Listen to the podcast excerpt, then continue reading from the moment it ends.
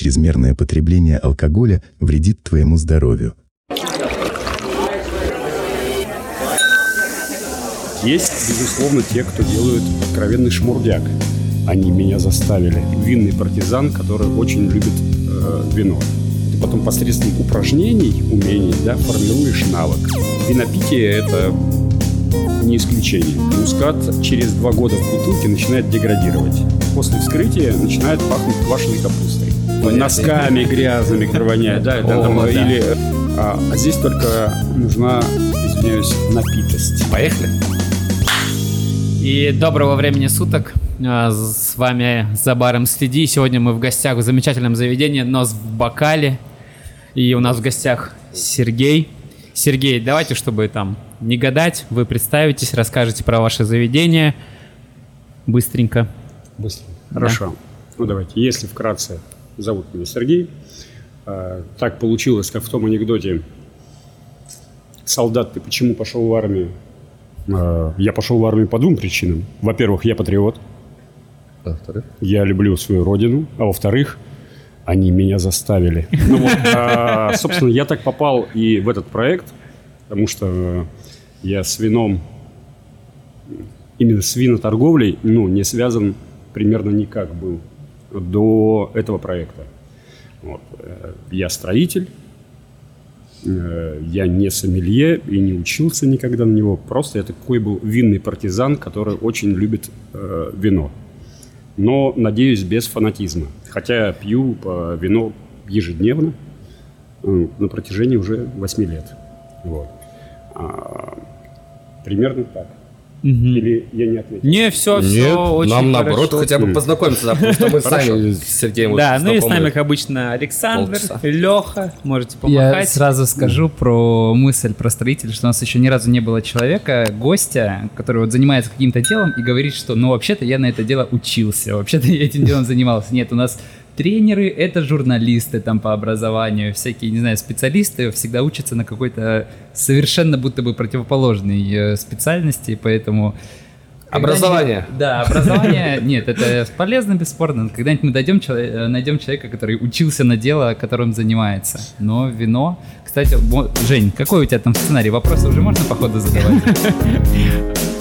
На самом деле, мы когда еще настраивали все, обсуждали, что вино это, наверное, после пива, да, самый популярный напиток в мире, наверное, можно так сказать. Его про него все говорят, оно, оно везде употребляется, но по крайней мере, у нас в Сибири он чуть-чуть мифический. То есть все, про него столько мифов, про него все говорят, все 100 способов, как выбрать вино по бутылке. Но на самом деле почти никто не разбирается. Даже нет, конечно. э, бармены очень часто просто заучивают название, страна происхождения и так далее, никак не погружаясь в тематику. Поэтому мы вот, Сергей, к вам пришли, потому что о вине очень большой запрос. А, Давайте мы сначала, знаете, как сделаем? Сначала вы чуть-чуть скажете, может быть, какое-нибудь напутствие в начале, а потом перейдем к вопросам. Ну, про вино, может быть, вы, вот у вас направление зададите какое-то. Да, направление очень простое, что действительно я поддерживаю вот это быту- бытующее мнение, да, стереотип, что вино это очень сложно, это что-то о высоком. А, Напутствие очень простое, что не надо бояться. Вино это простой сельско- сельскохозяйственный продукт, как хлеб, вот, а, который, если э, ты будешь есть каждый день хлеб, ты будешь э, в хлебе более-менее разбираться Логично. и понимать его. Поэтому вино пьем Так, каждый так же, день. так же, так же, да, с вином, э, конечно, оно там имеет место быть. Во-первых, это среди алкогольных напитков ну, со- а, древнейший напиток. Вот. Поэтому, если э, брать это во внимание, э, безусловно, вино заслуживает ну, почетное какое-то место э, на нашем столе. Вот. Но, еще раз повторюсь, не надо бояться, надо пробовать. Вот. И пробуйте, но осознанно, конечно.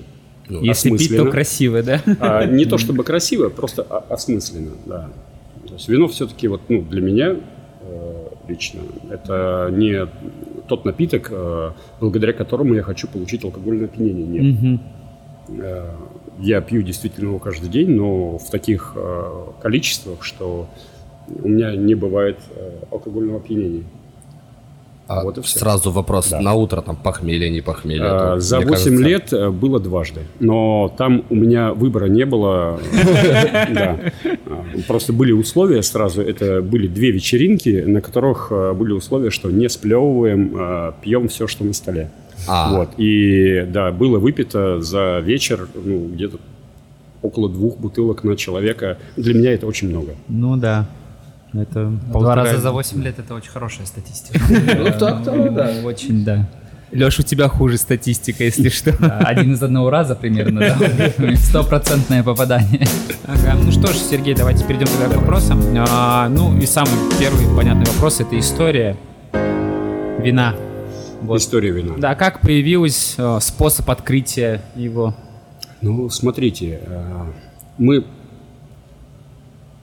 мы ограничены по времени. Ну, есть, да, э, История виноделия, ну, это лекция примерно на 2,5-3 часа. Да, да, да, Вот, да. Поэтому мы сейчас э, договоримся с вами, что широкими мазками Да. пройдемся по истории. А, ну, не о виноделии, а, наверное, начнем мы вообще о том, что о домашнивании либо винограда. Вот. А, Раскопки показали, может быть, э, еще есть где-то в другом месте, но на сегодняшний день нам известно, что на территории современной Грузии э, были найдены значит, э, окаменелости, это виноградные косточки, которые э, видно, что они культивированы. Косточка там, если дикий виноград, она такая игольчатая называется. А когда начинается селекция, более сладкие ягоды люди отбирают, отбирают, отбирают, и там косточка, она вот э, принимает такую форму, как э, вы же наверняка знаете, э, как выглядит виноградная Ну, конечно, косточка. лоза, да. Вот. А, Ну вот. Это 5000, нет, не 5000, это 6 тысяч лет до нашей эры.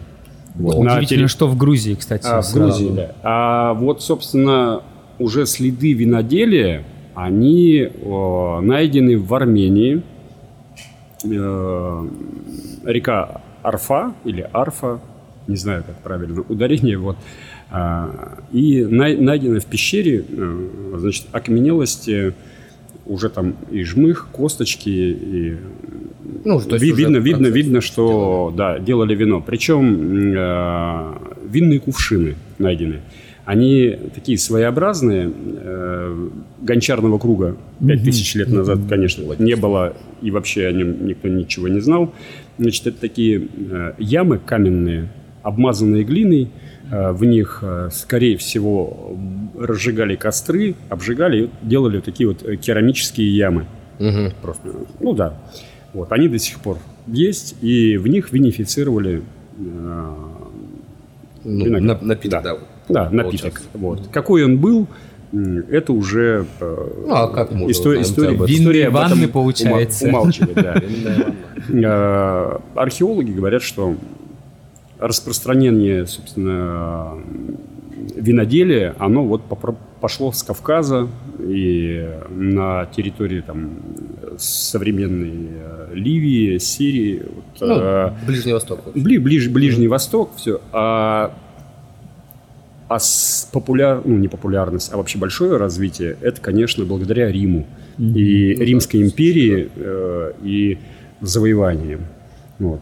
Уже римляне это походы, м, они вот эту культуру уже разносили по Европе. А, ну и все, потом уже Европа начала это. Кстати, да, сразу удивление, что в Грузии и Ближний Восток, потому что, ну, принято считать все равно, что это вот Западная Римская империя, скажем так, э, вино, ну, я думаю, где-то в Европе вино открыли, А, скажем да, так. тут оп, Грузия.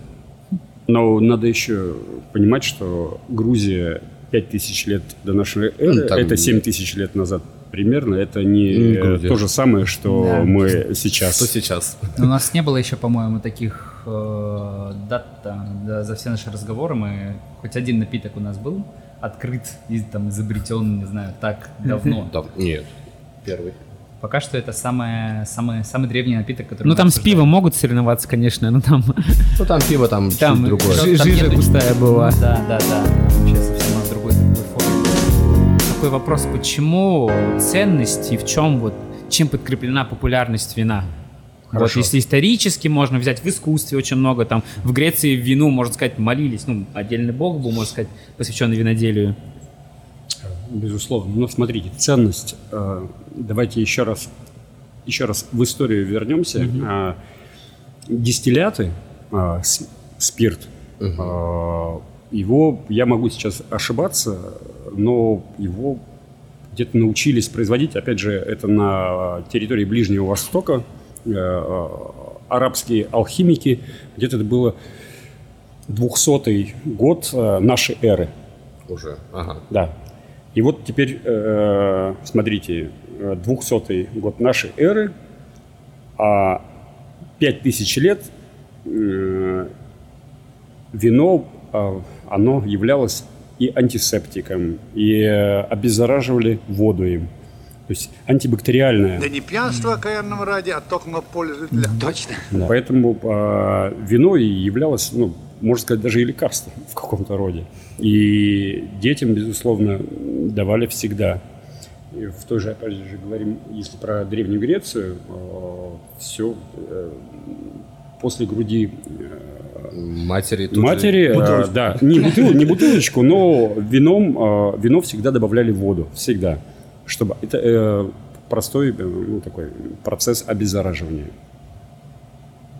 И именно поэтому вино э, спасло Европу, когда были эпидемии различные, и именно вином мы спасались. Поэтому, собственно, вино и стало, ценностью. ну, не просто ценностью, Символом, культом. наверное, да, да. Может быть и символом. Нормально. А, Ну, хорошо, но это было раньше. А если при, прийти в наши дни, вот его популярность не упала, она, может быть, ну там, осталась такой же или растет даже. То есть как вот если к нашей истории уже современной переходить? К нашей истории вопрос понятен. А К нашей истории, если переходить, э, здесь уже две составляющих. Во-первых, э, это сила инерции, Ну, это да, безусловно. э, это традиции, вот. А второй, это, конечно, маркетинг. Особенно хорошо это работало, когда, например, э, это вино поставлялось королевскому двору. А, кстати, да, на самом деле часто вот об этом, да, слышал. Вы, конечно, это всегда на слуху, Ну да. а, но это маркетинг чистой воды. Это не важно, какого качества это вино. Мы про качество можем, а, как измерить качество, чуть попозже поговорить. Вот. Но маркетинговая составляющая очень сильная у вина, и она, наверное, не такая сильная, как, например, в одежде, ну, в, а, в наше время. Ну да. Вот. Больше. Но, э, но очень большая доля маркетинга. Ну, Безусловно. опять-таки, это то, что алкогольная продукция, мы же не можем э, распространять там на, бан- ну, на баннерах и т.д. и т.п. Но по российскому законодательству не можем, а в других странах могут. Ну да. Тем не менее.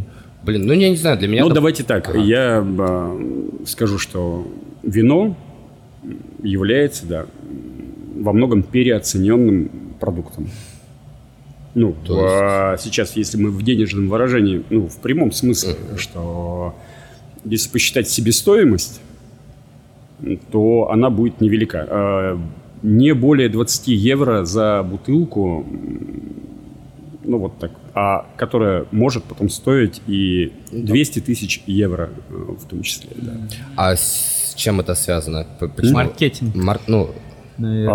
А, конечно, Я маркетинг и спрос, он рождает предложение. А, искусственное э, пов- повышение. Э, Ну, например, Китай, он сделал эм, такую злую шутку, а, повысив за два или три года вина Бордо и Бургундии примерно в пять раз. Выигрывая аукционы, играя на аукционах, Действительно злая шутка. ну вот так. А заднюю теперь включить не могут. о, уже, ну да, конечно, тут уже... Да.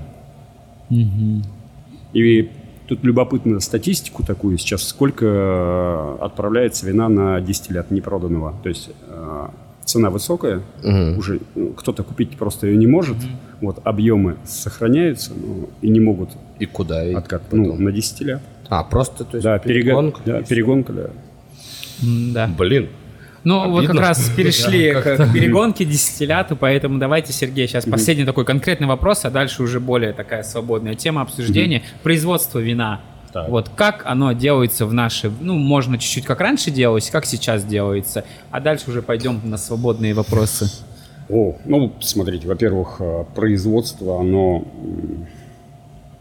Есть такая замечательная кахетинская технология, которая, собственно, не кахетинская, а, скорее всего, из Армении, как я уже сказал, там впервые обнаружены кувшины эти. В общем, э, эта технология до сих пор сохранена.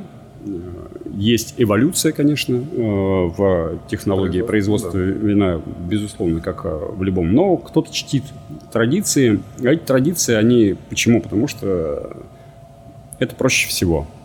Э, Значит, берем в емкость, загружаем виноград, его можно отжать, можно с гребнями. Гребни – это те веточки, на которых у нас ягодки держатся. маленькие. Да, да.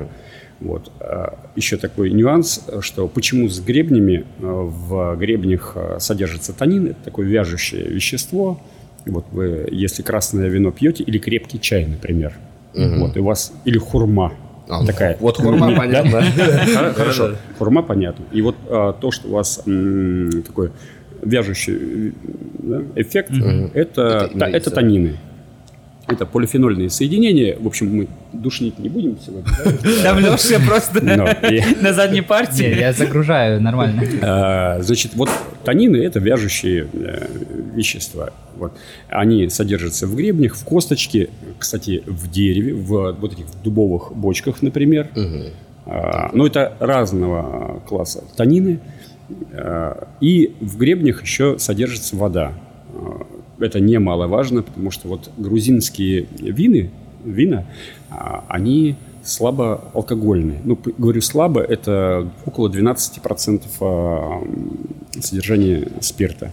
Извините сразу, я думал, все вино, ну там 12 плюс-минус. Там Нет, 12-13. Нет, есть 16,5 сейчас. Из-за вот глобального э, потепления, надо признать, оно есть. Например, в Бордо э, еще там 30-40 лет назад э, содержание алкоголя было 12-12,5, то сейчас э, меньше 14 очень сложно виноделом. Обалдеть, как это все влияет. А Вообще.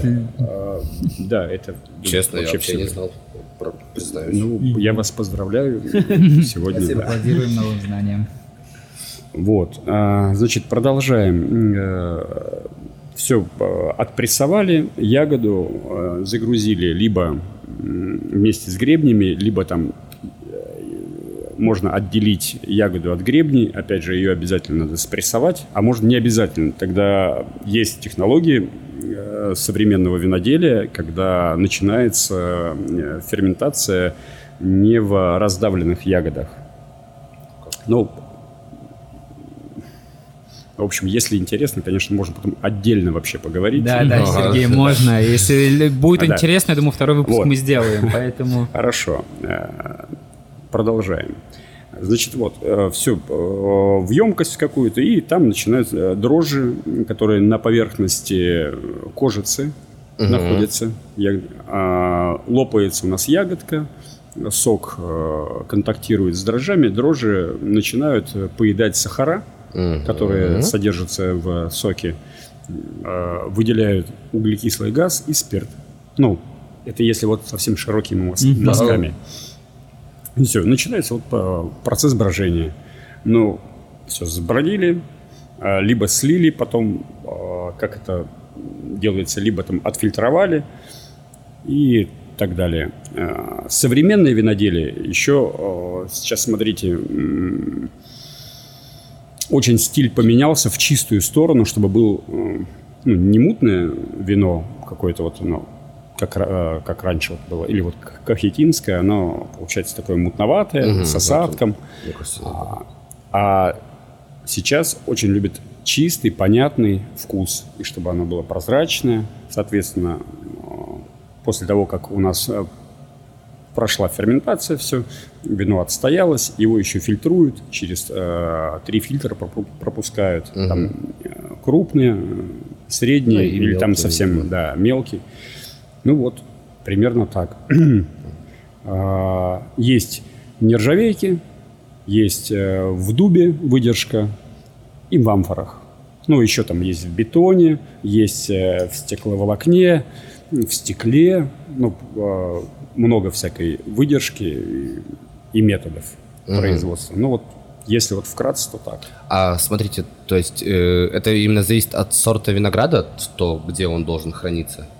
Либо это... Или от страны, ну, да. Вопрос непонятен, если честно. Ну, то есть, э, смотрите, э, почему хранятся, ну, то есть, почему некоторое вино хранится, вот, допустим, именно в, в бетоне, грубо говоря, а что-то в дубе? А, я да. понял. Но это э, исключительно на усмотрение винодела. А, все, понятно. Один, один сорт винограда может и так храниться. Да, Можно и так. Все. Он не то чтобы хранится, с ним можно Где работать. Да. Ну да, ну вот.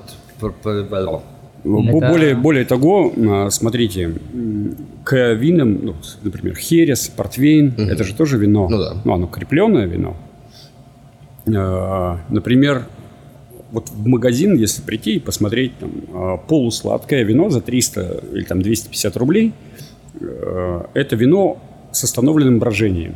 То есть вино не добродило, э, чтобы остановить брожение, туда добавляют спирт, убивают дрожжи, сохраняют э, процент, нуж- нужный процент сахара, чтобы в вине, ну, и оно будет полусладкое, Ну да. вот. но это будет такой недоброд.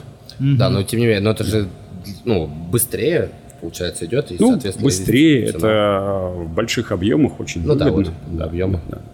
Ну и в России живем, мне кажется, все равно тут боль- большинство. Ну, честно, опять-таки, мое мнение. Ну вот, вот 300 рублей нормально бутылочку взял, там накатил и все.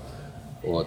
Вы как относитесь? Это, вообще к этому? это, смотрите, ну, здесь это уже культура Вот, питья. вот. В этом вот и был вопрос у меня, да.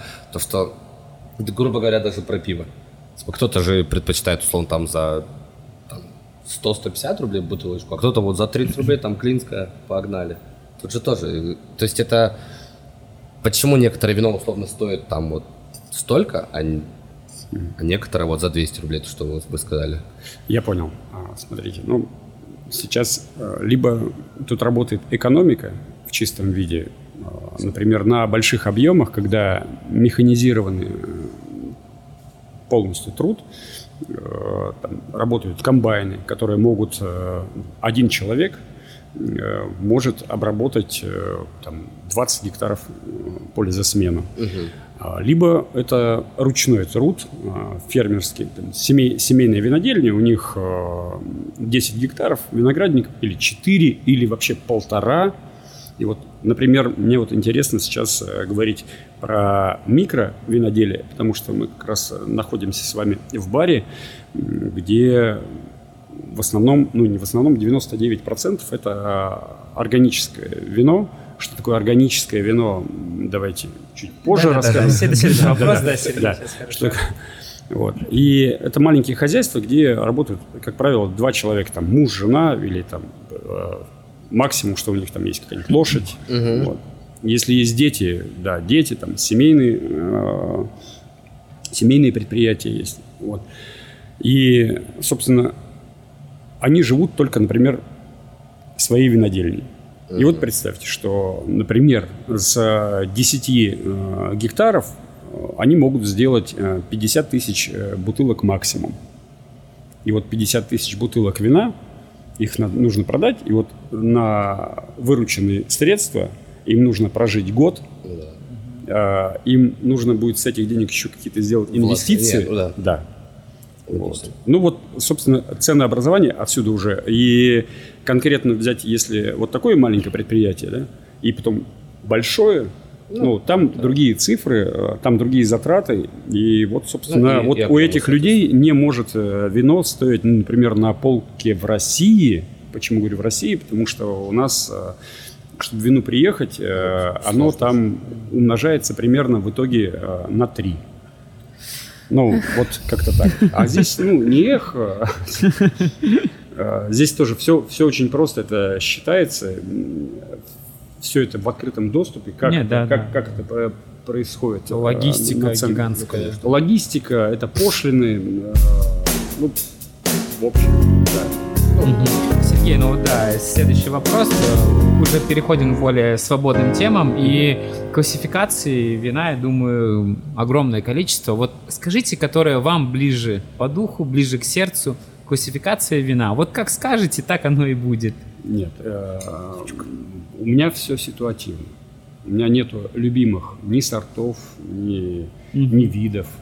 Ну вот смотрите, я говорю, чтобы люди поняли. Вот люди понимают, там э, сладкое, полусладкое, сухое, красное, белое, там все, розовое, все. Но опять же, это же, ну, тоже они вот по цветам и по вкусу. Хорошо. А вот ваши... Я понял. Ну, давайте сейчас параллели какие-то попробуем провести.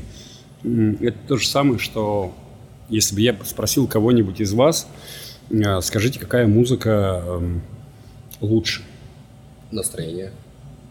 Ну, я говорю, ситуативно. Ну да, да, да, да, Вот. конечно.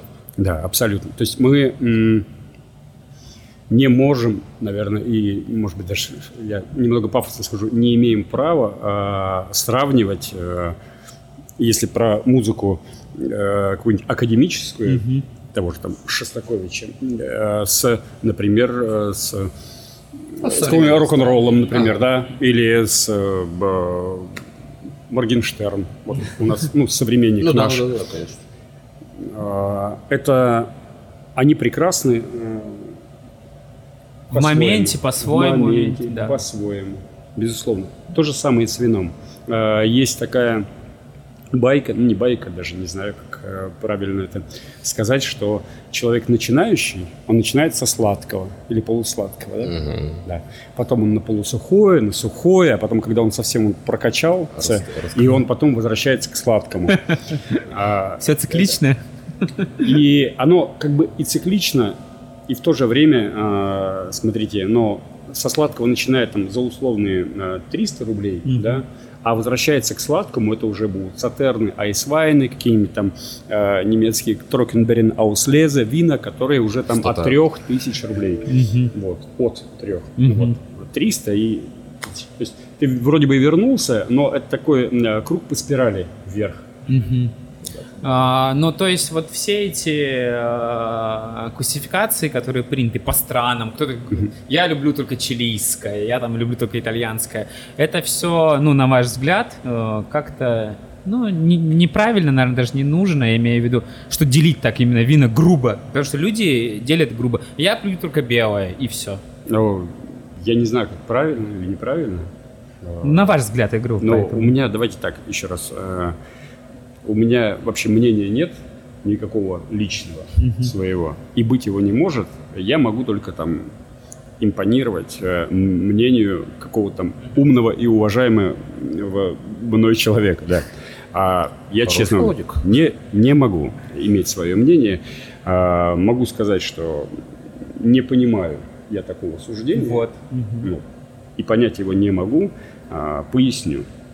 Значит, смотрите, э, любая страна, хоть то Чили, Австралия, Новая Зеландия, э, возьмем там Турция, э, Израиль, Япония, Китай. Я сейчас вам все винодельческие страны я перечисляю. США, э, страны Европы, э, ЮАР, ну и так далее, и так далее, и так далее. Они все, конечно, имеют э, в своем арсенале виноделов э, топовых, которые делают э, вина исключительного качества и также делают ну, ширпотреб в хорошем смысле, что вина широкого потребления для массового потребителя. Вот. А, Есть, безусловно, те, кто делают откровенный шмурдяк.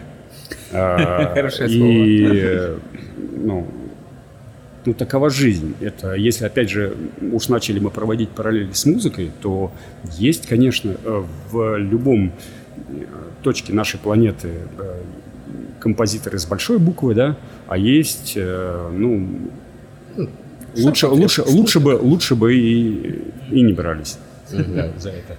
Вот. Поэтому э, нельзя ну, с- рассуждать такими категориями, что вот здесь Я лучше делают. Вот. Поэтому, э, например, в 1976 году э, была такая история э, в Париже. Сделали слепую дегустацию, на которой были представлены вина США и вина Франции. Так вот, фран- французское жюри, они такие э, немного снобы, э, говорили, что есть э, вино французское и все остальное. Вот, примерно так. И надо же, по результатам слепой дегустации, первое место занимает вино а, Шато Монтелена. Да. И потом был матч-реванш через несколько лет. И, и опять э, вино из США заняло первое место. И как Это о чем? отреагировали французы? Ну, Просто, как отреагировали? типа, Революция, они Фран- же так французы, реагируют. французы, э, как, не знаю, как отреагировали, но отреагировал рынок. В общем и целом, э, вина США, они э, по экспоненте, ну, стоимость Ну, конечно, их, э, взлете- взлетела. да, Логично. да. Вот. Поэтому вот до 76-го, хотя, ну, знаете, такая ремарка, если вот э- историю эту там изучать не по художественному фильму, есть э, фильм про это снят, вот, а как раз-таки погрузиться в эту историю, там, ну, все вообще шло логичным путем.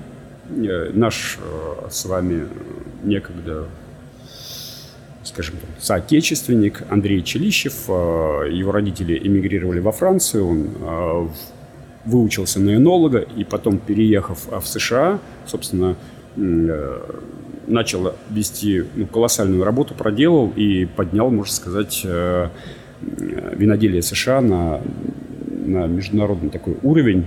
Ну и вот благодаря ему еще э, вина, они стали не просто востребованы, да, то есть они стали конкурентоспособными. Мгм. Ну, это да. Тем более на рынке А, И самое главное. в, в общем и целом, э, сейчас я говорю, повторюсь, э, в любом э, регионе, в любой стране есть э, топовые вино- винодельни, которые конкурентоспособны, ну не просто конкурентоспособны, это великие вина. Мгм. Ну вот. Леш, у тебя есть Понятно. вопросы? А то ты там вообще... Нет, у меня есть Топовые. вопросы, они просто слишком дистанцированы от темы, на которую мы говорим. Окей, У меня хорошо. бытовые, а у- стереотипы, об этом попозже. Ага, ну вот да, сейчас переходим к мифам. Первый, Сергей, вы очень правильно озвучивали, что вино это что-то такое очень мистическое, очень такое э, высокопарное, можно сказать. Но на самом деле, э, вот э, один из мифов, но я тоже его не понимаю, откуда он взялся, что вино должно быть обязательно с пробковой. Ну, пробка должна быть дубовая какая-нибудь такая, и что если винтовая пробка, все, это плохое вино. Думаешь, откуда вы это взяли? Ну, А, давайте про мифы о давайте. вине поговорим, потому что их такое количество, что ну, люди не знают и не понимают, как выбрать вино, какое хорошее, какое плохое. И, например, там, если в бутылке вина глубокое вот это вкрапление на дне, то вино хорошее. Да, Ну, вот. можно пальчик. Хорошо, ну давайте начнем тогда с первого озвученного. А, пробка. Пробка действительно имеет значение немалое.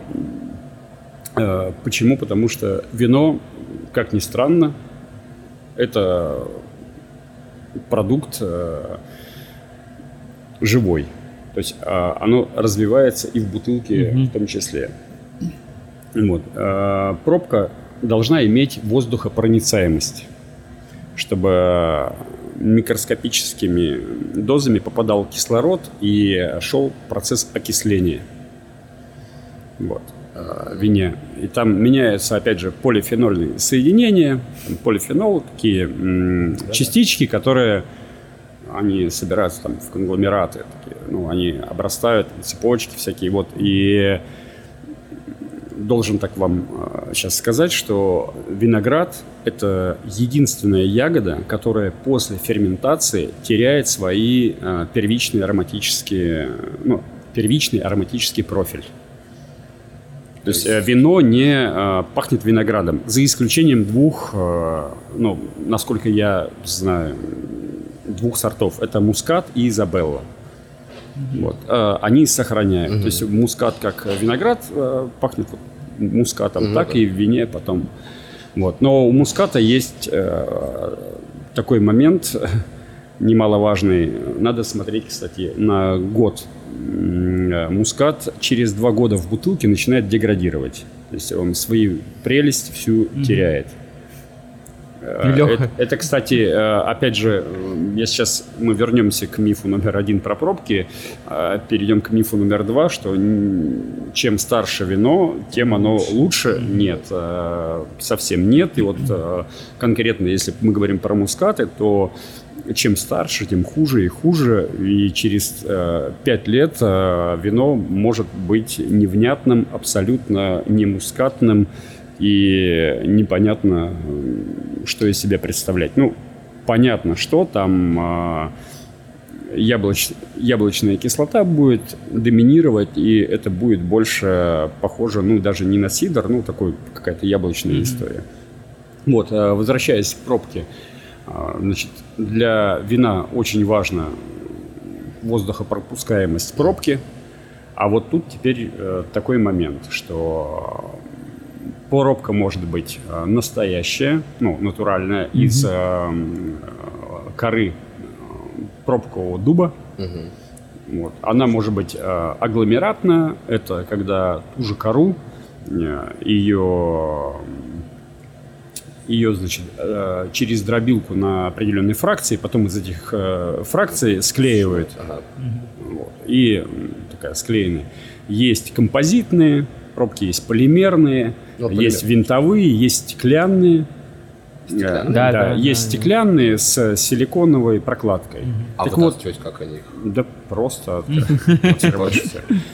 Блин, Да. И, э, и суть у них всех одна и та же. Да, вот, например, винтовая пробка, она металлическая и имеет мембрану полимерную. И вот эта мембрана, ее тоже можно рассчитать, ее воздухопроницаемость и сделать. И она тоже будет воздух пропускать. Да, А может и не пропускать. Есть вина, действительно, которые не имеют э, воздухопроницаемой пробки, вот, но эти вина надо пить молодыми в течение года после их э, розлива. А, Если их передержать на полке, то тогда в бутылке начинаются процессы, которые называются процесс антиоксидации или э, редук- редукция. Вот. Это вино после вскрытия начинает пахнуть квашеной капустой. А, ну, так себе история, но, опять же, э, должен сказать, что если дать ему подышать, и вино опять возвращается... Воскреснет. Ну, Опять ти- типа, ти- типа того, да. вином. Вот. Но не всегда, потому что, опять же, редукция, это у нас есть... э, она содержит э, два вещества, это меркаптаны и меркаптилы. Так вот, меркаптаны, они могут э, продышаться, а вот меркаптилы, если есть, то для некоторых э, потребителей, увы, а для некоторых наоборот, это нравится. И здесь э, должен такую оговорку сейчас сделать, что э, если вы куда-нибудь там зайдете на какой-нибудь сайт, э, там Wine Class, например, или еще, ну, не- неважно, и будет всегда раздел э, дефекты вина. И перечислены, ну, какие дефекты у, Ага. вина, у вина вообще существуют, и виноделы их избегают. Так вот, э, например, та же редукция, да, она для многих виноделов, она не является дефектом, а явля- является эффектом.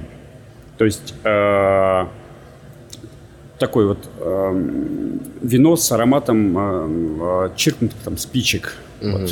А, ну, понял. Да, да, это. Или, например, э, есть такая бактерия э, британомицис. Э, С ней очень э, хорошо научились работать и э, сидроделы, и пивовары. Вот. Это вот нормандский сидр, такой очень вонючий. Или э, там иппо, ну, если про пиво. Понятно, да, вот это, Да, это уже м, понятно. носками грязными, которые воняют, да, это О, там, да. или э, говнецом, вот это. А, это бактерия британомицис. Э, В ви- виноделии она называлась бактерия нечистоплотного винодела. Э, заводилось э, в непромытых, до конца не пропаренных бочках, э, в порах.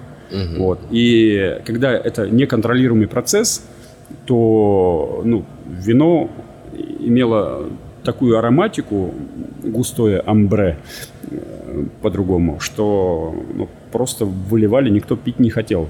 Вот. Но со временем научились контролировать, и сейчас э, вот ароматы скотного двора, они очень привлекательны для многих э, винолюбов. Вот. И дефект стал эффектом. Мгм. Фишечка.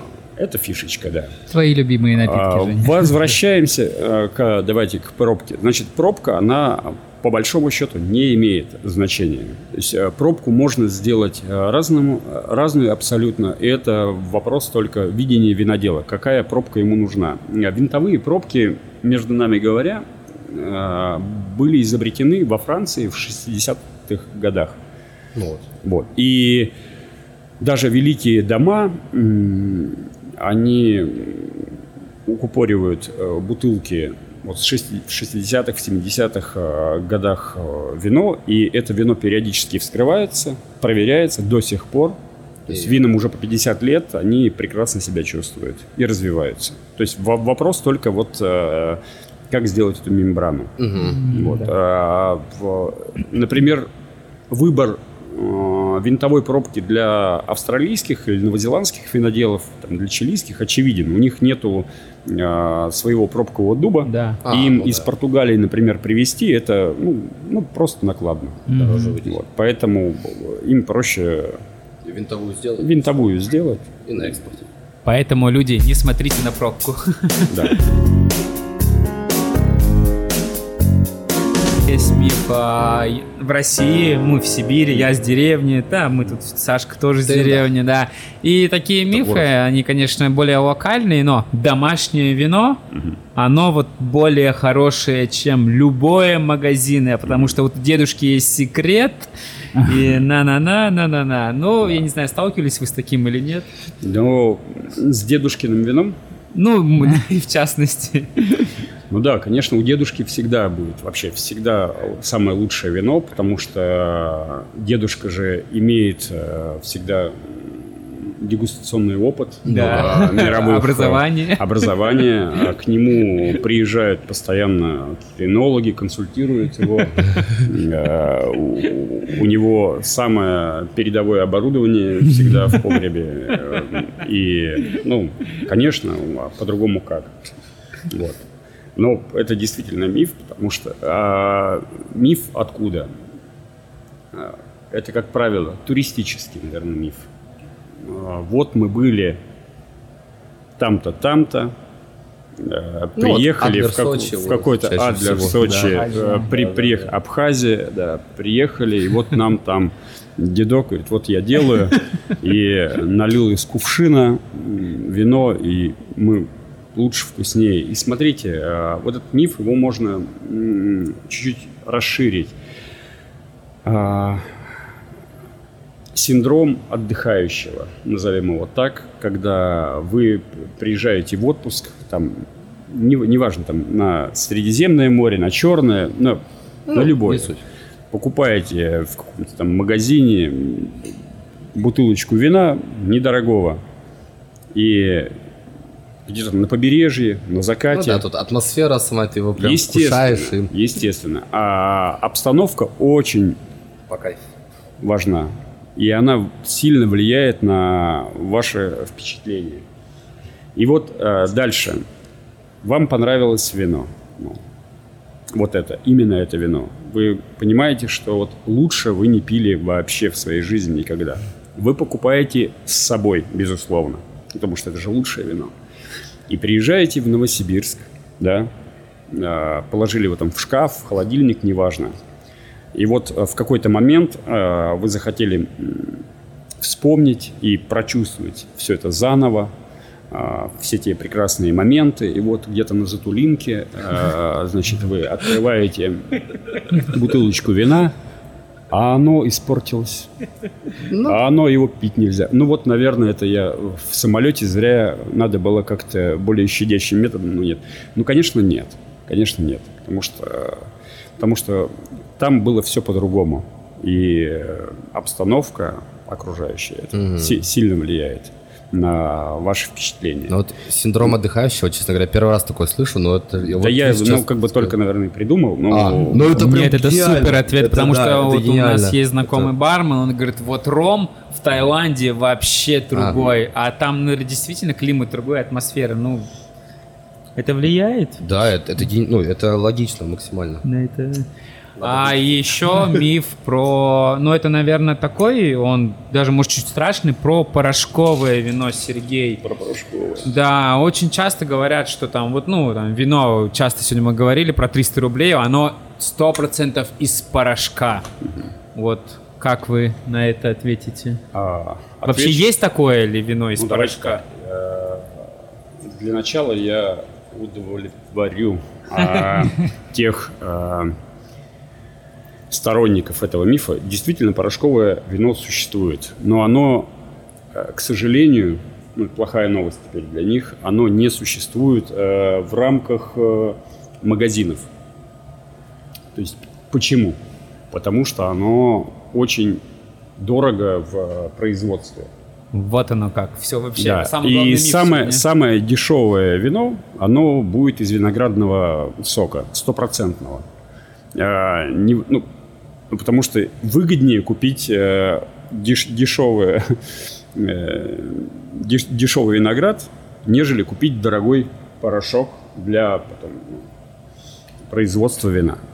Поэтому в магазине, даже вот самое дешевое, я не знаю сейчас, э, какая стоимость самого дешевого там, 200 рублей, Ну, 200 наверное. ну, например, там тетрапак какой-нибудь, да, А, в ну, Ашане каждый день вот э, называется, это, э, вы поверьте, это будет э, Из винограда. из винограда, да. Например, в Испании есть такой сорт, айрен называется, или айрон, э, как угодно.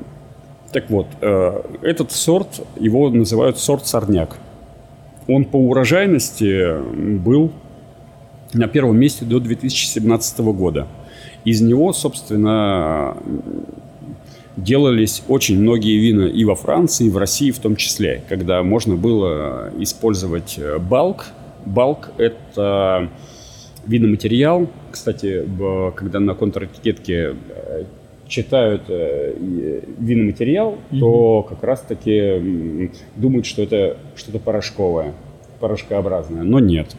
Виноматериалом э, это называется ну, вино, сусло, ну даже не сусло, это уже готовое вино, которое можно потом э, купажировать, либо еще на выдержку и так далее, и так далее, и так далее. Вот. И э, оно танками, такими цистернами перевозится. И покупать сейчас по российскому законодательству э, балк ну, не запрещен, но если ты используешь его, то ты э, обязан писать, что это э, не вино. То есть это винный напиток.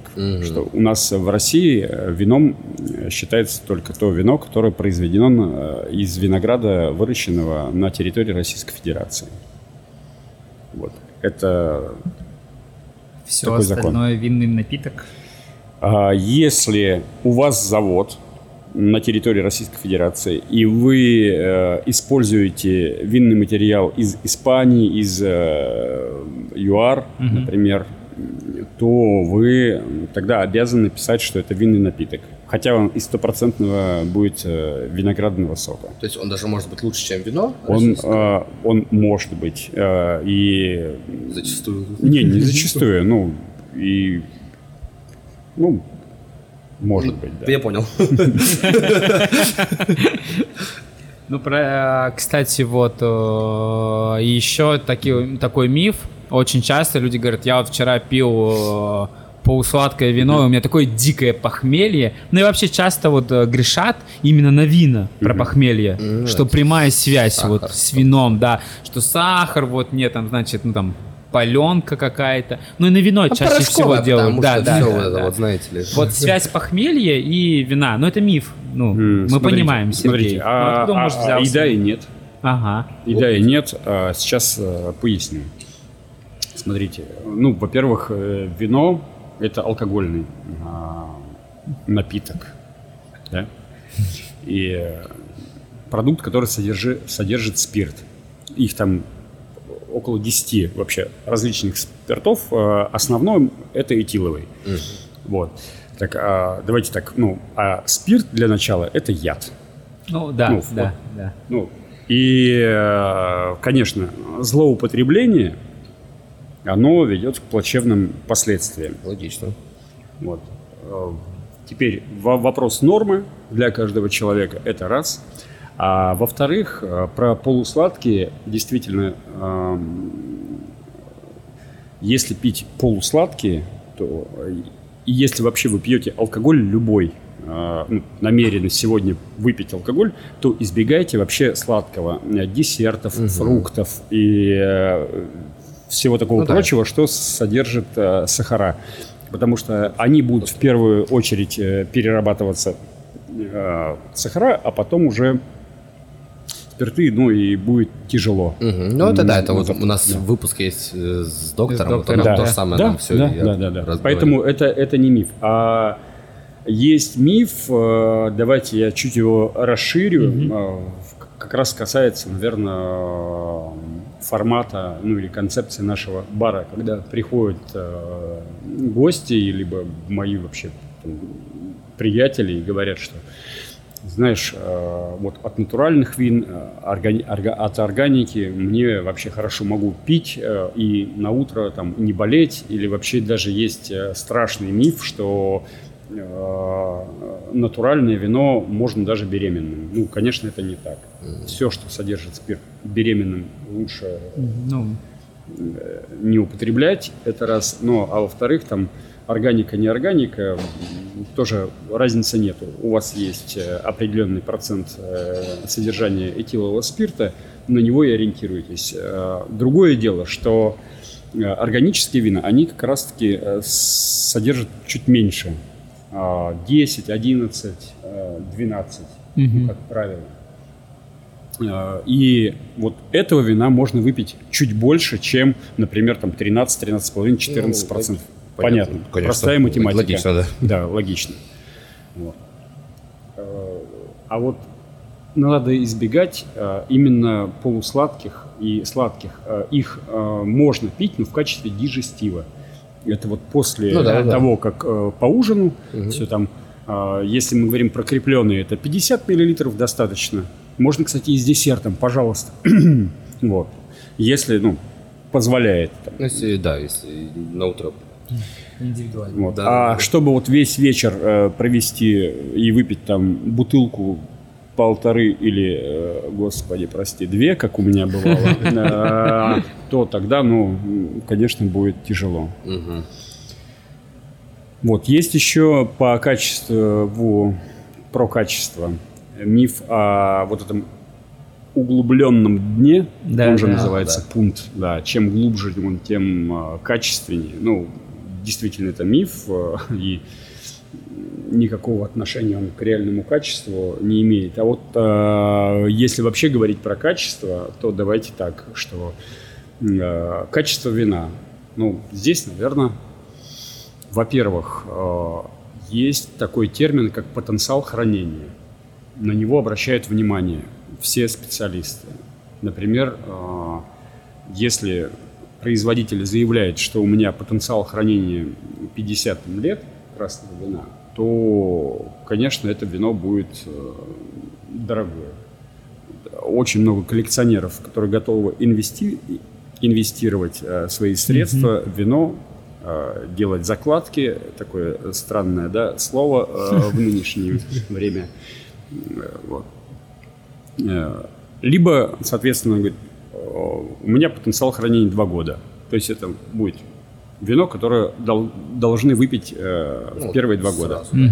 Соответственно, сразу в разные весовые категории, Ну, конечно, э, логично. ценовые весовые категории попадают напитки. ага. Вот. А второе, что это баланс. А, Есть дегустационные комиссии э, при винодельне, потом есть э, независимые эксперты, их сейчас называют винные критики, а, которые составляют свои рейтинги, и опять же и потенциал туда хранения э, э, вписан. Вот. Э, Много команд различных по миру. Вы, может быть, даже слышали одного из пионеров этого движения Роберт Паркер. Нет. Нет? Честно, нет. А, На некоторых Вряд винах э, можно увидеть э, такую эмблемку, что столько-то баллов по, ну, например, по Паркеру, там, Ну, типа Робинсон у или там Саклинг. типа. Ну, ну, ну, Грубо говоря, ну если... ну уж если кухни. совсем грубо, то Короче, авторитетный чувачок, который... авторитет, да, да, да, совершенно. Ну вот один из мифов, и как раз он еще вытекает в вопрос такой серьезный, что российское вино, оно плохое, что в России не умеют делать вино. И отсюда сразу вопрос, умеет ли в России делать вино? Умеют. Спасибо за Спасибо. ответ.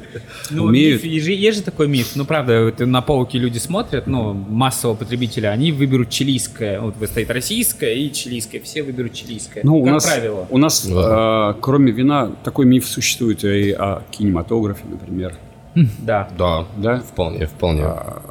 Ну, а он разный, кинематограф. И, ну, если брать... И э, почему-то там и в Каннах э, оценивают иногда, да, и в Венеции Ну да, раздают, там, в Берлине, и, и, и даже выдвигают на Оскар иногда, и даже присуждают иногда. Вот, поэтому с винами ситуация примерно идентична, как и с кинематографом.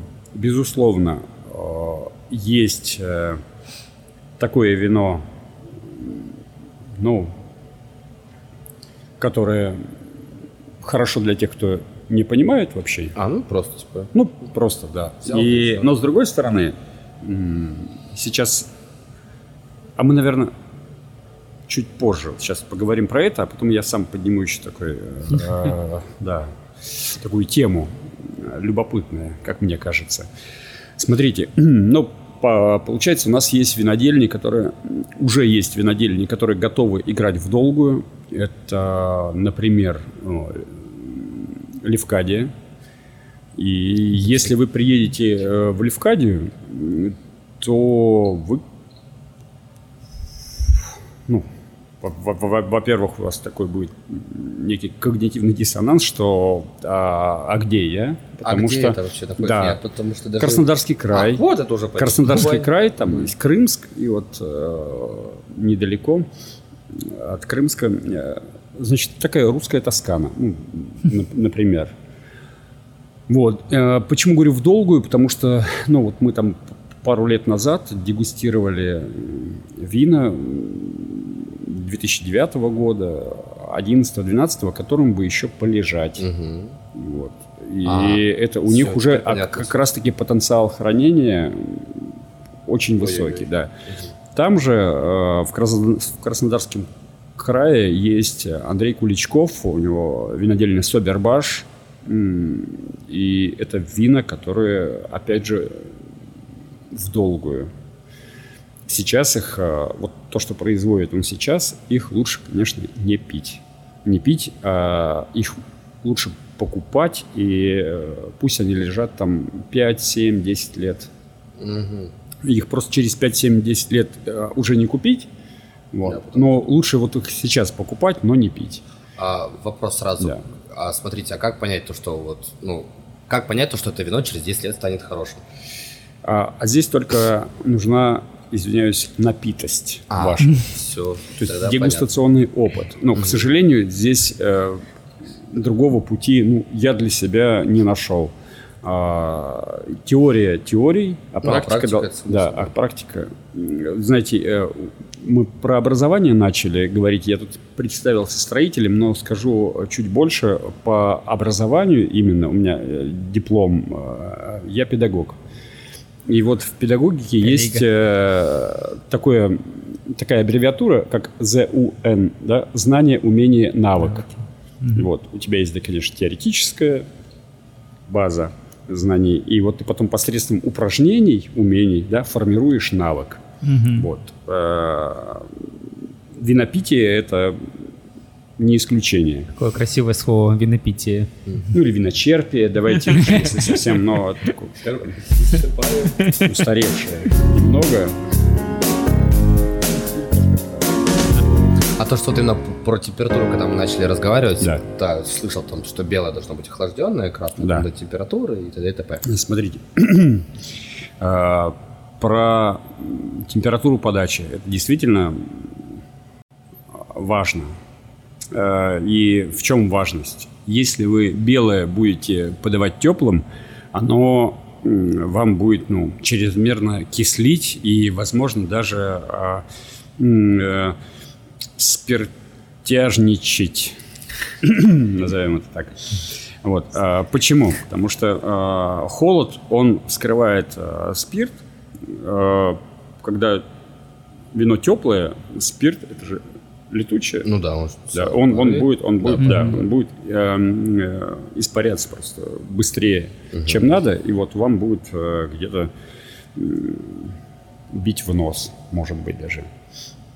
Вот, а холод он нивелирует. Э, ну вот примерно так. А смотрите, еще есть э, такое понятие, как красный. Это для холодного времени, ну, там осень, Да. зима.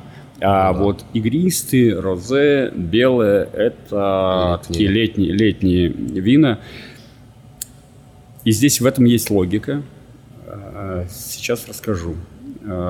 Кислота, любая кислота, она всегда имеет э, эффект свежести. Мгм. Ну, взять там лимонады. Лимонад, это я вот хотел Да, сказать. да, все, что кислое, оно освежает. А спирт как раз-таки, он согревает, он э, э, дарит нам тепло. Вот э, во рту, в, там, где гортани у нас. Ну, как и говорят, что красное, оно Растекается. разгоняет. то, что Так вот, а красные, они содержат э, спирта чуть больше, чем белые, как правило. Но не всегда. Есть э, красные теперь, есть, э, ну, не теперь, давайте так, они были всегда примерно, но сейчас э, вот они в таком балансе, что и кислотность чуть больше, и спирта меньше, и пьется очень легко. Вот мы делали пару недель назад дегустацию летние красные вина, и кто-то был из скептиков и сказали, ну да, действительно можно пить. А если его чуть-чуть еще подохладить и делать температуру подачи не как для красного рекомендуемую 16 э, градусов, а 12, то вообще превосходно оно будет и освежать тебя, потому что оно кислотность чуть выше, э, алкоголя меньше. Вот как-то так. Вот, но лучше, конечно, игристые, розовые и белые 10, да, 8-10. Это оптимальная температура подачи. Ну, Вот я сейчас как раз обратил внимание, вот у вас холодильник, то есть Мгм. специальный, где температура держится, да? Да, это Определенно. э, винный шкаф у нас. А, винный Он- шкаф, да. винный- ну, он, он же холодильник, пожалуйста. я слышал, да, то, что все говорят винный шкаф. И с- а, в чем его отличие от обыкновенного холодильника, что у него там нет компрессора, который э, Нагнетает воздух. вибрирует. То есть э, это э, холодильник без вибраций. То есть А. вибрации, они пагубны для вина. Вибрации, благодаря вибрациям, собственно, образуется винный камень.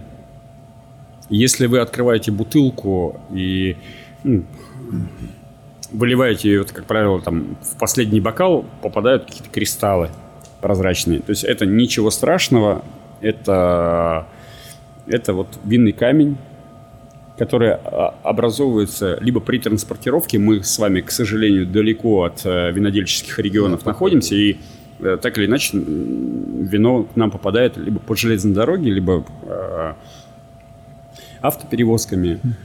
Вот. Это такой небольшой стресс. Есть еще, кстати, э, такое поверье среди виноторговцев, что пить вино с колес нельзя. Надо, чтобы вино отлежалось. И это разумное. Там надо, чтобы действительно отлежалось. Если выпадет э, винный камень, пусть он выпадает. И А он, он прям как камень. Я, честно, я не видел ни разу. Ну, это криста- кристаллики это- это да. это Я не кристаллики, видел. да. Но вот я, к сожалению, показать вам сейчас не смогу их. Потому что А, не у меня- отдержалось. Всё вино Нет, а у нас очень много а, вина, да. Это, это я говорю, это не хорошо, не плохо, но вот просто Ну, Ну, ну, такое бывает. На самом так деле, бывает. Саша, чуть от Сергея, наверное, не в тему, но хочется сказать, а, табак для кальянов некоторый тоже должен отлежаться. Он должен пройти акклиматизацию. Не, ну, Я видел, что то есть табак парни распаковывают и оставляют его на пару суток подышать. Не в упаковке даже, а прям раскладывают его там вот на гигантские поверхности, потому что он совсем по-другому. Здесь, Ну, в про клян Сибири, поговорим тоже как-то. Да, А вот- но это просто я имею в Да. виду, А вот про подышать а, есть а, вина, которые, м, которым необходима декантация либо аэрация, А, тоже вот. подышать. А, И производитель, например, э, рекомендует, э, чтобы вино либо через декантер, либо открыть, ну, Йошка Гравнер, такой есть винодел из Италии, он то ли из Словении, то ли из Италии, странная история. У него виноградники в Словении, а винодельни в Италии. То есть э, э, граница ровно... Ну, там очень много. Есть Мови, сосед его, Кристанчичи. э, У них примерно то же самое. Граница двигалась э, после Второй мировой войны. там, ну, А, ну, неделя. И вот как раз через просто вот э, через А, хозяйство. границу, да? Да, и, и они попали, у них незавидное положение было, потому что Италия это э, капиталистическая страна, а С- Словения, тогда даже еще и она, не Словения, Словения сейчас она, вот, это социалистическая. И вот э, они между, здесь говорили, обзывали их коммуняки на итальянской стороне, а, а а там, да, буржуями. И вот э, как-то так. Ну, сейчас выровнялось. Тем не менее, э, Йошка Гравнер рекомендует э, свое вино открывать за сутки до употребления. Или, например, у нас есть вино дачи Сердюка, это Ростовская область, город Новочеркасск. И вот Сергей Сердюк, э, винодел, он рекомендует все его вина э, декантировать э, два часа в декантере, чтобы оно нас- насыщалось кислородом, и оно тогда будет выглядеть так, как задумывал винодел. Мгм. Вот. Так, ну раз мы про декантер заговорили, может, про посуду тогда? Про посуду? Да. Давайте. Да, ну первый вопрос я уже что э, чем обоснована такая форма бокалов для вина? А такая форма, это какая? Широкое дно и суженное горлышко. Но А, э, дело в том, что Ну, практически все винные бокалы так или Не, там, иначе имеют... как я слышал, быс- быстро- я, я могу сейчас э, сходить вам и принести э, Да, да, да, разные- Нет, то, что они... Пока... Саша, ты поговори пока. А, ну как я нас- Давай. слышал, да, то, что типа для красного вина... Что за типа? Для красного вина они такие шарообразные больше, там они покороче, а для белого вина они то, что более Ну, это, да, выпуск про посуду. Подсказка. Леш, ты вообще живой там, потому что я... Я слушаю, мне интересно просто. Я почему задаю вопросы про посуду? Потому, потому что про сам напиток я не знаю ничего, ни мифов, ни историю происхождения. Знаю, что связано с виноградом. И знаю, что есть бог вина. Дионис. А это вот меня спрашивали, подготовил ли я шутки на тему сегодняшнего подкаста. Я подготовил одну. Ну-ка. Вино не может быть э, плохим напитком, потому что у жидкости есть всего два бога. Это бог воды и бог вина. Бога пива нет, бога гречки тоже. Вино не может быть плохим напитком, если там есть свой бог Ди- Дионис, по-моему, он, да? Да. Так, выпуск про посуду смотрим. А, С нами сегодня фотограф Анастасия Эпова, и мне кажется, вот тот бокал, Саш, самый большой, который рядом с тобой стоит, она бы выбрала. Хорошо, но вопрос остается еще, что вот все, они, все, они, все они разные, но у всех есть общая черта, да? Это вот А вот, расширение. на- а вот, например, Ага, Леш, он вообще твой, да, он, Он, да, двойной он сначала узкий, потом широкий. для них. смотрите. Почему не ровно? Дело, дело было как? А, в форме бокалов ну, не придавали вообще значения очень долгое время. И э, в плане дизайна они были ну, разные. Ну, вот э, римский кубок, он был, наверное, самый популярный, такой э, конической формы, из хрусталя, тяжелый. И, э, ну, это как-то вот было кто во что гораст. А, на свое усмотрение делали стеклодувы, э, либо... Короче, э, Клаус Ридель обратил внимание, что а, на дегустации давали абсолютно разные, м, диаметрально пр- противоположные порой а, оценки вину специалисты плюс-минус одинакового уровня профессионального. И для него показалось это странно. Ну как так? А, вот одному вину дают ра- разные оценки. И думал, думал, присматривался, и потом вот до него доходит, что пьют из разных вообще бокалов. На этих дегустациях разные бокалы. Э, Провели опыт, э, дали всем одинаковые бокалы, и оценки плюс-минус выровнялись. Дело в бокале. Э, Дело да. И он, и он понял, что, оказывается, форма имеет значение на восприятие э, аромата и вкуса. И начали вот э, Ридели, они первые, кто начал э, изучать этот вопрос. И через несколько лет изучения э, экспериментов поняли, что форма мало того, что она влияет, еще и она влияет на, разные, на восприятие разных сортов. И вот сейчас я вам выставил э, бокалы, которые ну, вот, эволюционным путем пришли, э, я не знаю, всем видно, да? Да-да-да. Это либо универсальная форма для красных вин, а вообще он называется шираз. Э, Как раз очень хорошо из этого бокала себя проявляет шираз, темпранильо, ну и там Нерода, Вол, э, в общем, э, такой универсальный э, бокал.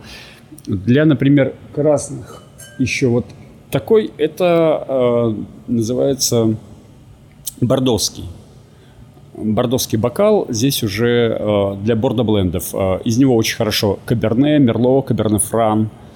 А, а у нас с вами вот э, это бургундская форма. Это пино-нуары хорошо. Причем э, пино-нуары и, что характерно, э, шампань хороша из него. Бочка- бочковые белые у шардоне, как правило, тоже. А некоторые цвайгельты красные тоже хороши. Э, Вот. Если говорить э, про бочковые, вот у э, Риделя есть же такая форма, она называется Монроше. Вот. Это как раз для оранжей и для бочка, для белых вин, выдержанных э, в бочке. Очень красивый бокал. Ну, вот. Мне очень А, вот у нас, кстати, вот все э, ком- э, Ридель, а то, что у нас с вами под Пино Нуар, это Шпигелау, ну, завод, который уже принадлежит уже компании Ридель. Дальше про белые говорим. Вот эта форма называется Рислинг Савиньон, но она же универсальная для белых, не выдержанных в бочке. И, как ни странно, но из именно этой формы бокала хорошо себя проявляет э, американский Зинфандель, либо его эм, даже не родственник, это, ну, получается то же самое, что тот же со- сорт, только в Италии называется примитиво. Вот. Примитива не примитивный, а прима – это первый э, сорт быстрого созревания, поэтому примитива. Ну и вот э, это бокал для игристых, для розе, либо айсвайнов. А вот этот это тоже? А это да, это хорошо для хереса и коньяка. Отлично. То есть, Форма имеет большое А, и смотрите, она почему имеет, э, мы ж не, не поговорили про это, здесь никакой магии абсолютно, просто простая физика. А, Любой, любой бокал имеет э, три параметра. Это высота чаши, э, диаметр и диаметр раструба. Вот. И э, если, если вы решите себе налить в рот вина, да, вам надо будет определенное движение совершить и наклон головы. Ну, Логично. запрокинуть. И вот то, куда вам а, попадет вино изначально, и как оно будет распределяться по ротовой полости, это, вот это важно, и это работает. Ого. А, Дальше, получается, про зауженность, э, например, это здесь получается тоже работа, э, как э, ну, ароматы там скапливаются, концентрируются, либо на- наоборот э, в оранжах им ну, не нужно задерживаться. Вот из Монраше Мгм. Поэтому в Монраше делают э, очень большой раструб. Все, здесь э, не надо, чтобы оно собиралось. Очень важно, что просто в самом бокале. Именно оранжи и бочковые их э, рекомендуют аэрировать. Ну, в декантеры. да, ну да, да, да, да. Короче, надо, чтоб подышало. И э, удивительно, вот я в 2016 году был э, на дегустации бокалов, не на дегустации вина, а на дегустации бокалов. И э, когда просто наливают холодную воду в разные формы и э, предлагают э, почувствовать, где холод у тебя во рту ну, из разных бокалов. Мгм. И ты ощущаешь. Ну, конечно, ты по-разному. на кончике языка или на корне, либо на средней его части. Это, это да. Потом наливают одно вино в разные формы бокалов, одно вино, и оно везде по-разному для тебя ощущается. А, Очень хорошо и наглядно это с тонинными а, винами. И вот э, из некоторых бокалов у тебя тонины, ну, не то чтобы шелковистые, но они такие приятные, а из э, другой формы они у тебя будут там драть горло тебе. Это гениально. Ну, Это- правда, ну, это, это- это что-то на грани науки, творчества. Ну, то есть, насколько же это все интересно, и это очень круто. Леш, Э, Если я в приличном обществе держу бокал вот так вот, сколько мне осталось жить, да, но опять же, что-что это за положение бокала, можно ли так? Можно ли, да, а, ножку придумали не зря, с одной стороны, да, а с другой стороны, смотрите, все индивидуально и ситуативно. Есть вина, а, которые лучше бы и подогреть ладонью. Это правда. Так случается, что вот а, мы, например, в кулер опустили бутылку белого вина и передержали ее там. Ну, так, так, так случилось. э, Вот, э, не уследили. Вот мы сидим с вами э, в компании, говорим, э, и вот бутылка у нас. Все, мы наливаем в бокал и понимаем, что холод, он закрыл вино. И его надо подогреть.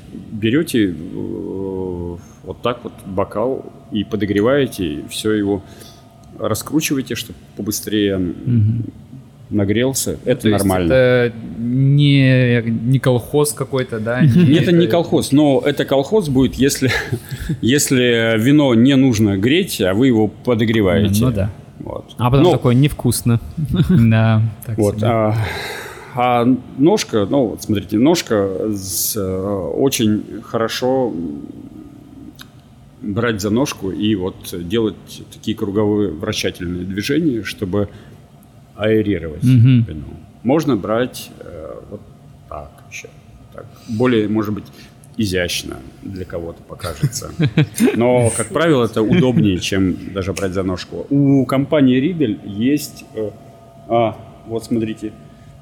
Вот Ух такой, да, мы используем как э, вазу, но это вот э, бокал фирмы Riedel как раз для рислингов и шампани, но без ножки. Это такие пикниковые варианты. Э, У меня дома есть э, такие, мы с супругой куда-то в путешествие обязательно берем, потому что ножка это проблематично Ну, в- при упаковке в чемодан. Ну Да. да.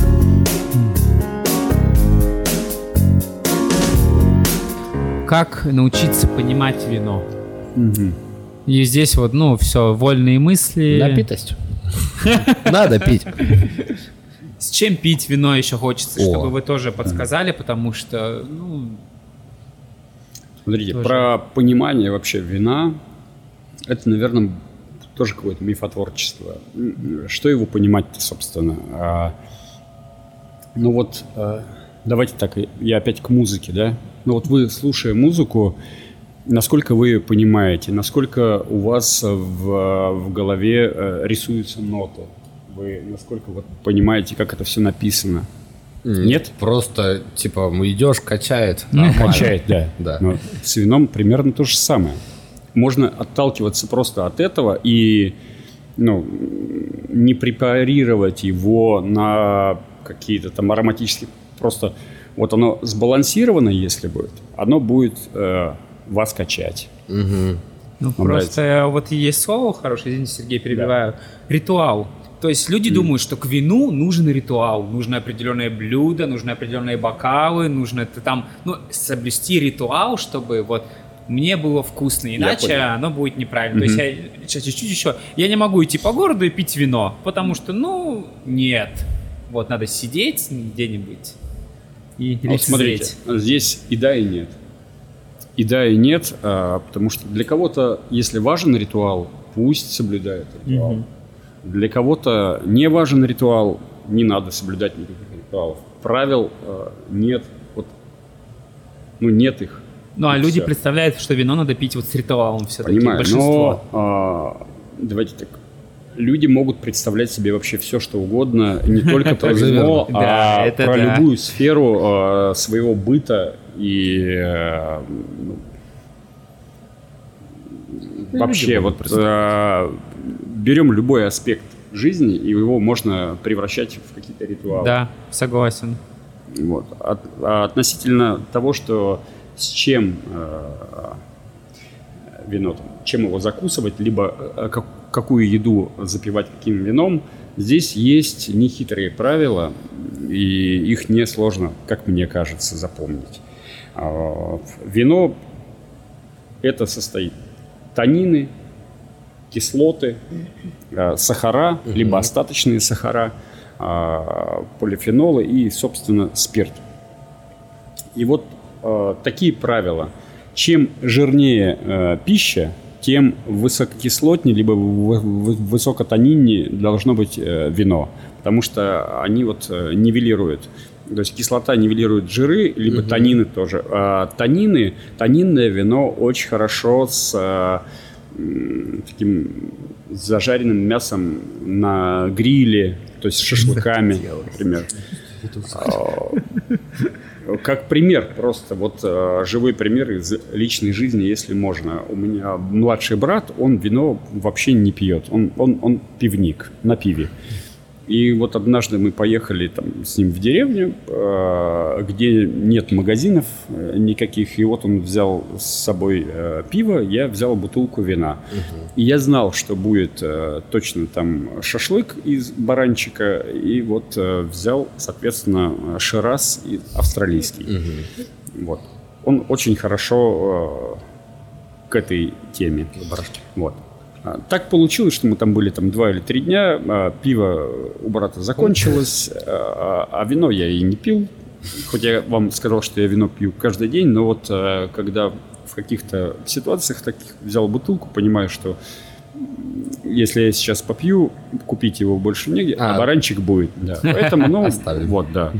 Э, Пару дней я был без вина, ничего страшного. И вот случилось то, что случилось. Э, Баранчик, не зря, кстати, он отдал свою жизнь. Хороший шашлык из него получился. А пива нет. И мне брат говорит, ну давай там, что у тебя? Все, придется есть, да?» вино. что делать? Вот это И твое. вот, и вот тут случилось то, что случилось. Он говорит, какое вкусное вино, оказывается. Я даже не знал, что так бывает. Я говорю, вот э, послушаю я тебя завтра. И вот на следующий день, без шашлыка, за обедом, он говорит, ну давай попробуем. Пробует вино, говорит, что-то Да. совсем не то, да. Оно неужели за ночь э, пропало, прокисло? Ну, что с ним? С ним ничего. Просто вот теперь нет сопровождения гастрономичного. Все. Это работает, правда. Вот. Но если вы имеете уже м, дегустационный опыт большой, так скажем, то вам по большому счету, ну, как бы неважно в каком порядке, кстати, если говорить про правила и ритуалы, то бытует такое мнение, что надо начинать э, э, вечер, ужин день, утро, я не знаю, как э, с игристого, потом белое, и потом только красное. И потом к десертам переходим. Нет. Э, Я могу переключаться, э, ну вот, вот так. Э, Перед нашей съемкой, вы видели, я обедал с красным вином. Да. Да, да. Потом сейчас мы э, розовое Белое. игристое, Розовое, да, э, сейчас белое. Сейчас белое, да. По- Поэтому здесь правил нет. Здесь, э, э, например, приходя на салон, э, винный салон, э, мне там необходимо за один раз, ну, за один раз это 3-4 часа попробовать 60 образцов вина. Ну, и там ты не выбираешь себе программу. Я да, начну сейчас с, игристого. с игристых, да, да. А перейдем к Все. У тебя есть один бокал пустой, тебе наливают. Э, Очень важно, конечно, сплевывать и не глотать, потому что иначе ты до финиша просто не дойдешь. доедешь. Вот. А В профессиональных дегу- дегустациях это принято, то есть не пить вино, а дегустировать. Мы не пьем, мы дегустируем, да? Такое выражение есть. Э, такой сосуд называется спитун, куда сливают и сплевывают. Вот. Ну и, конечно, э, полощет рот водой между образцами. Ну, логично. Да. Сергей, когда сказал про выбрал вино для баранины, я представил у него дома прям арсенал. Там, знаете, по дням недели, по годам, к разным блюдам прям. Сегодня Ну, да, но, все дело было гораздо проще. Мы заехали еще тогда в существующий магазин «Гигант» на Димитровском мосту. Там и было куплено вино. А, Кстати говоря, про а, про, опять же, ну, миф или стереотип, что, приходя ко мне гости, спрашивают, что, ну, у вас понятно, такой выбор здесь в баре, э, этого вы не встретишь в магазинах, это правда. У нас нет пересечения э, ассортимента с ритейлом. Э, Люди умные придумали разделить рынок на ритейл, это все, что розница в магазинах, и, на хорику, хорику это на хорику, рестораны. где рестораны, бары, э, отель- отели. Вот. Э, Но, тем не менее, э, я хожу, э, покупаю вино в, рознице, в сетях. Ну, во-первых, для того, чтобы вообще быть в курсе Рынка. Ну, типа, рынка. И когда человек меня спрашивает, ну, не спрашивает, а говорит, я очень э, люблю там Кьянти, такого, такого Мгм. производителя, либо там новозеландский, ну, там, Пино-Нуар, либо еще там Пинотаж там из ЮАР, и говорит там производителя, я понимаю, Ну, по вкусу что, и, что принципе, да, да, ему и, можно и, предложить. собственно, это. конечно, у нас есть всегда альтернатива на любой вкус. Ну, это круто.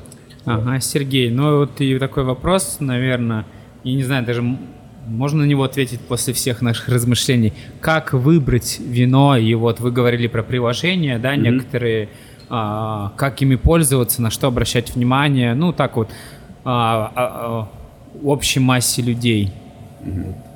Ну, смотрите, приложение, например, самое популярное, ну или одно из э, популярных среди э, непрофессиональных э, юзеров, это Vivino или Vivino. Э, Надо понимать, что это инструмент, которым ну, необходимо научиться пользоваться. Поясню, что я имею в виду. А, Это соцсеть, где вам, ну, чтобы уж совсем корректно а, подбирать для себя вино, то вам нужно сначала а, найти таких друзей, назовем их совкусники, да? А, Вы на одной вкусовой волне. У меня лично потребовалось примерно год а, для этого.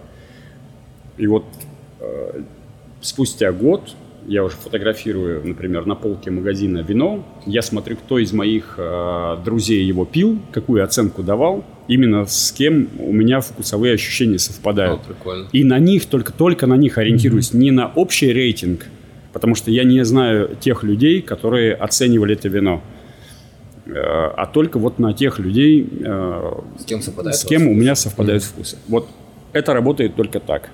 Ну, это окей, вот вам потребовался год, а вот я завтра вот захочу вина, и приду вот условно в Ашан, ну, Да. грубо говоря. и И вы такой, покупаете лотерейку. Вот. И вы покупаете лотерейку, и, и все. А здесь чудес не бывает. Вы, э, выбирая вино, ну, либо уж совсем, если хотите э, ну, подойти очень серьезно, то потрудитесь тогда изучить, Изучить. изучить. вопрос, да, что вы покупаете, от кого вы покупаете. Э, Потому что не важно, вот на сегодняшний день вообще не важно ни страна, ни регион, а а важен только винодел. Конкретный винодел, конкретный человек, который э, произвел это вино. И важно его вообще философия, его э, взгляд на свой продукт. Вот и все. Столько мифов Потому что, потому что, смотрите, я, э, ну, есть два соседа, ну, просто вот через забор, два винодела, и у них э, будет а, один сорт винограда, но будут вообще разные стили вина. Ну да, и это логично, да, потому что кто как делает, и т.д. и т.п. Это Ну, опять же, давайте с музыкой. Вот э, живут в одном городе два композитора, да, и, и пишут абсолютно разные. Вы берете э, два холста, два набора одинаковых красок, даете э, двум разным художникам, и один вам э, импрессионист, другой гиперреалист. А, и, ну. и- и- Супер пример, да. Да.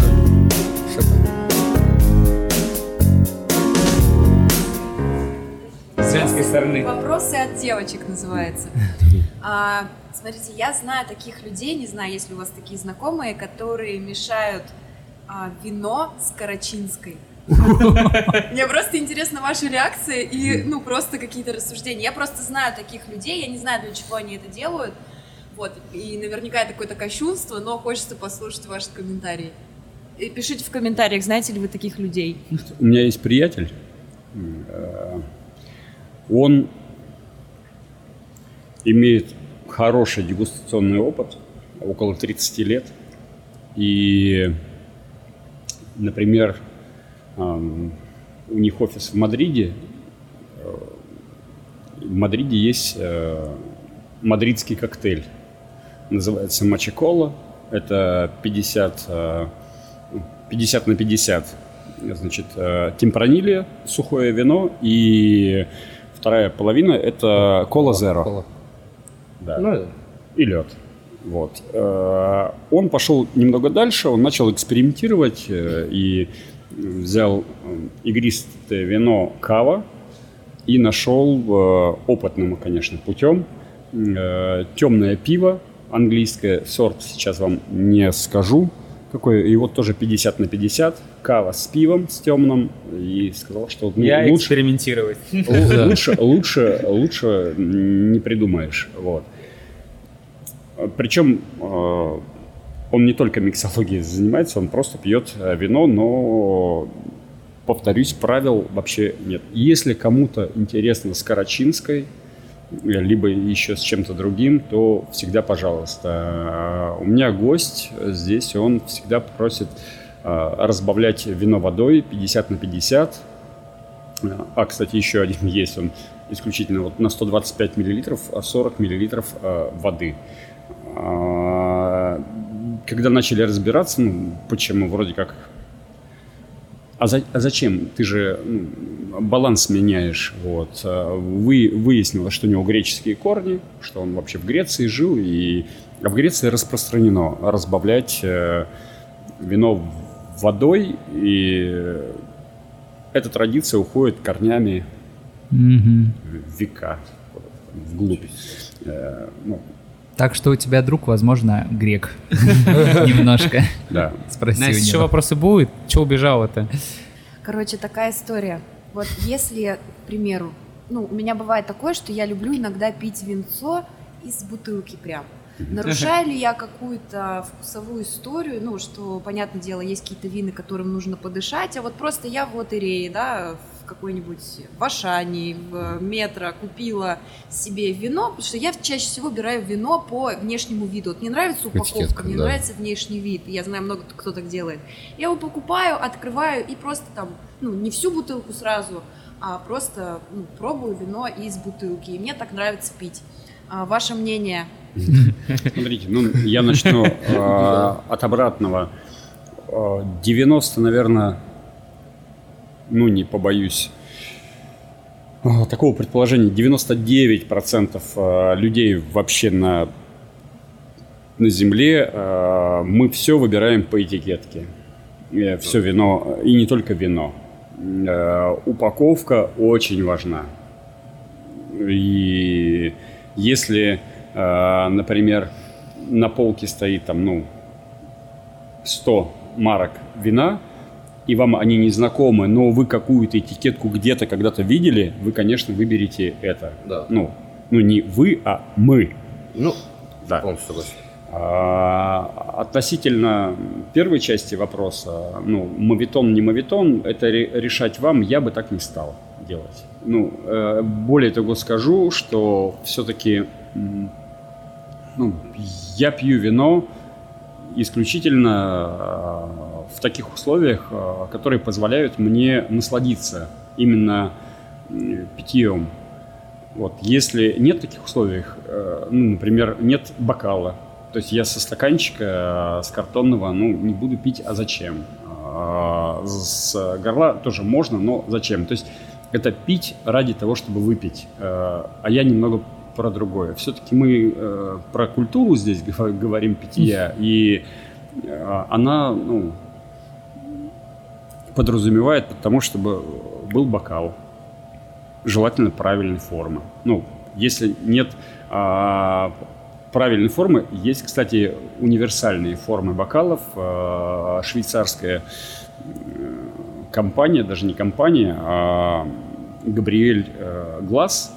Габриэль э, Глаз это очень хорошо себя они показали и зарекомендовали на слепых дегустациях. э, И у меня дома тоже есть, я экспериментировал. э, Берешь э, конкретно сортовой бокал компании Ридель и сравниваешь. Иногда Габриэль Глаз показывает лучшие результаты. Так вот, но если вас это устраивает всегда, то, пожалуйста, когда мне задают вопрос, а, ска- назовите, вот я пью такое-то вино, это зашквар, вам нравится? У меня вопрос, а, да, мне нравится. Так и какой это зашквар? Если вам нравится, если вы получаете от этого удовольствие, ну, пожалуйста. Кайфуй. Отдыхай. Да. Такой последний вопрос. Где выпить вино в Новосибирске, раз мы тут все Вот, это я вот собрались? об этом. Смотрите, э, вопрос и с одной стороны как бы простой, а с другой стороны непростой. А, Поясню. Для кого? А, Винных э, заведений, именно винных баров и там, ресторанов, винных мест, э, как будто бы ну, достаточном количестве у нас в городе. А, Поделю ответ свой для тех, кто глубоко в теме, и для тех, кому, ну, Кто мы? кому только предстоит э, да, мы? путь. Вот. Для тех, кто в теме, конечно. Ну, я, наверное, порекомендую, да не наверное, а уж точно. Это ресторан Скопин, Колыванская 8. Э, Ресторан, который в прошлом году, если не ошибаюсь, получил там две звезды от какой-то... асо- Я не очень вникал, кто ему дал, но, в общем, кто-то- американская какая-то ассоциация. э, Это серьезная награда. Он туда подавался не первый раз, и вот, наконец, он, ему дали две звезды. У него самая лучшая винная карта не просто в городе, а, наверное, ну, уж в Сибири точно, а может быть даже и, и в России. Вот. А, Есть такое у нас место. Вообще уникальное место. И для тех, кто ценит не просто вино, а еще и еду, это тоже туда. Вот. Гастрономический рай. А, Дальше. Винотека есть э, Инвина. Очень большая подборка. э, Отлично. Если говорить про э, улица, улица, где отель Хилтон, это Каменская, наверное, у нас, да? Вот, на Каменской, то у них там еще и кухня есть, э, пожалуйста. А кино, вино и домино. Прекрасное место, где разные стили на любой бюджет там и недорогие есть, и если вы уж хотите там себя удивить, либо кого-то, С кем пришел? с кем пришел, да, то пожалуйста. Вот. Ну, окей, это для таких прям Да. прошаренных, а вот Да. ну, для простых обывателей. А, простых, Можно обычных. начинать, да. А, Есть очень демократичные винные заведения, такие как Руби, например. Мгм. На Ленина. Э, э, Не знаю, как по-французски правильно сказать. Le Pen, Le Pan, либо Pin, как вот э, Ну, все э, как это, да, написано, так и читаем. Ну вот, пожалуй, если из рекомендаций, то, наверное, да. А, А заведение, в котором мы находимся? Да, вот Заведение, вот в сейчас, котором да. мы находимся, ну, пожалуйста, да, можно, можно и здесь. Э, Вот. А про заведение, в котором мы находимся, давайте я вам сейчас э, немного, да. Мы, э, я уже говорил, что специализируемся на органике, а что есть органика, мы об этом совсем ни слова даже не сказали. Вот, э, а это, между прочим, ну, как бы немаловажно. А виноделие можно поделить э, принципиально на две половины. Это конвенциональное виноделие и э, органическое. Вот. э, лекция на самом деле часа на три про органическое виноделие, которое делится на три части, можно поделить. Это органика, биодинамика и натуральное виноделие. Э, Собственно, вот э, конвенциональное виноделие, если э, широкими мазками, то это все доступные технологии, это не гнушаться использовать э, пестициды, гербициды, фунгициды, которые как антибиотики, уж совсем, чтобы было понятно, э, которые только применяются э, по рекомендации врача, и которые паспорт не спрашивают, плохая, плохая ты бактерия или ха- хорошая. Ты э, сорняк или ты э, полезное растение, насекомых, грибков, да? То есть убивают вообще э, полностью все. Органическое сельское хозяйство, оно выстраивает такую экосистему. Они не просто там отказываются от синтетических э, э, каких там удобрений, э, либо, опять же, пестицидов, э, да, гербицидов, фунгицидов. э, э, Есть такое понимание, как у каждого, у каждого вредителя есть свой естественный враг. Ну, логично. И э, вот наши виноградари, виноделы, они выстраивают такую экосистему у себя на винограднике. Чтобы не добавлять там азот, они высаживают бобовые либо зерновые культуры на винограде, которые, корни которых насыщают азотом э, почву, грунт.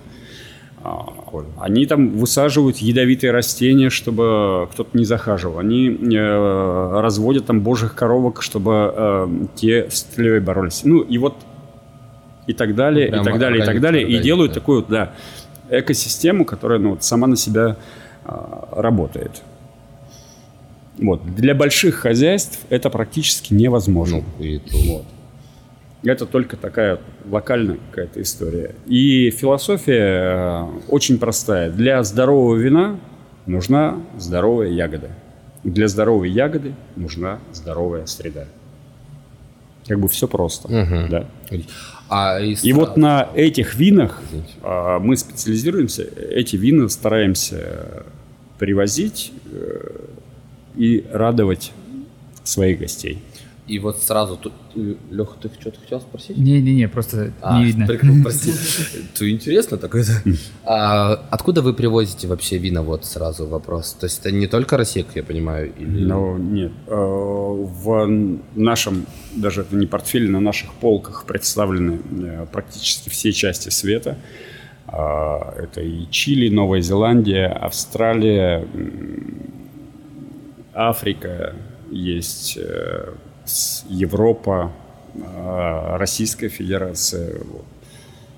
Из э, экзотических, э, ну, из экзотических это получается у нас Уругвай, Тунис, Марокко, Израиль, США есть. Да. Ну, в общем, со всего света вина.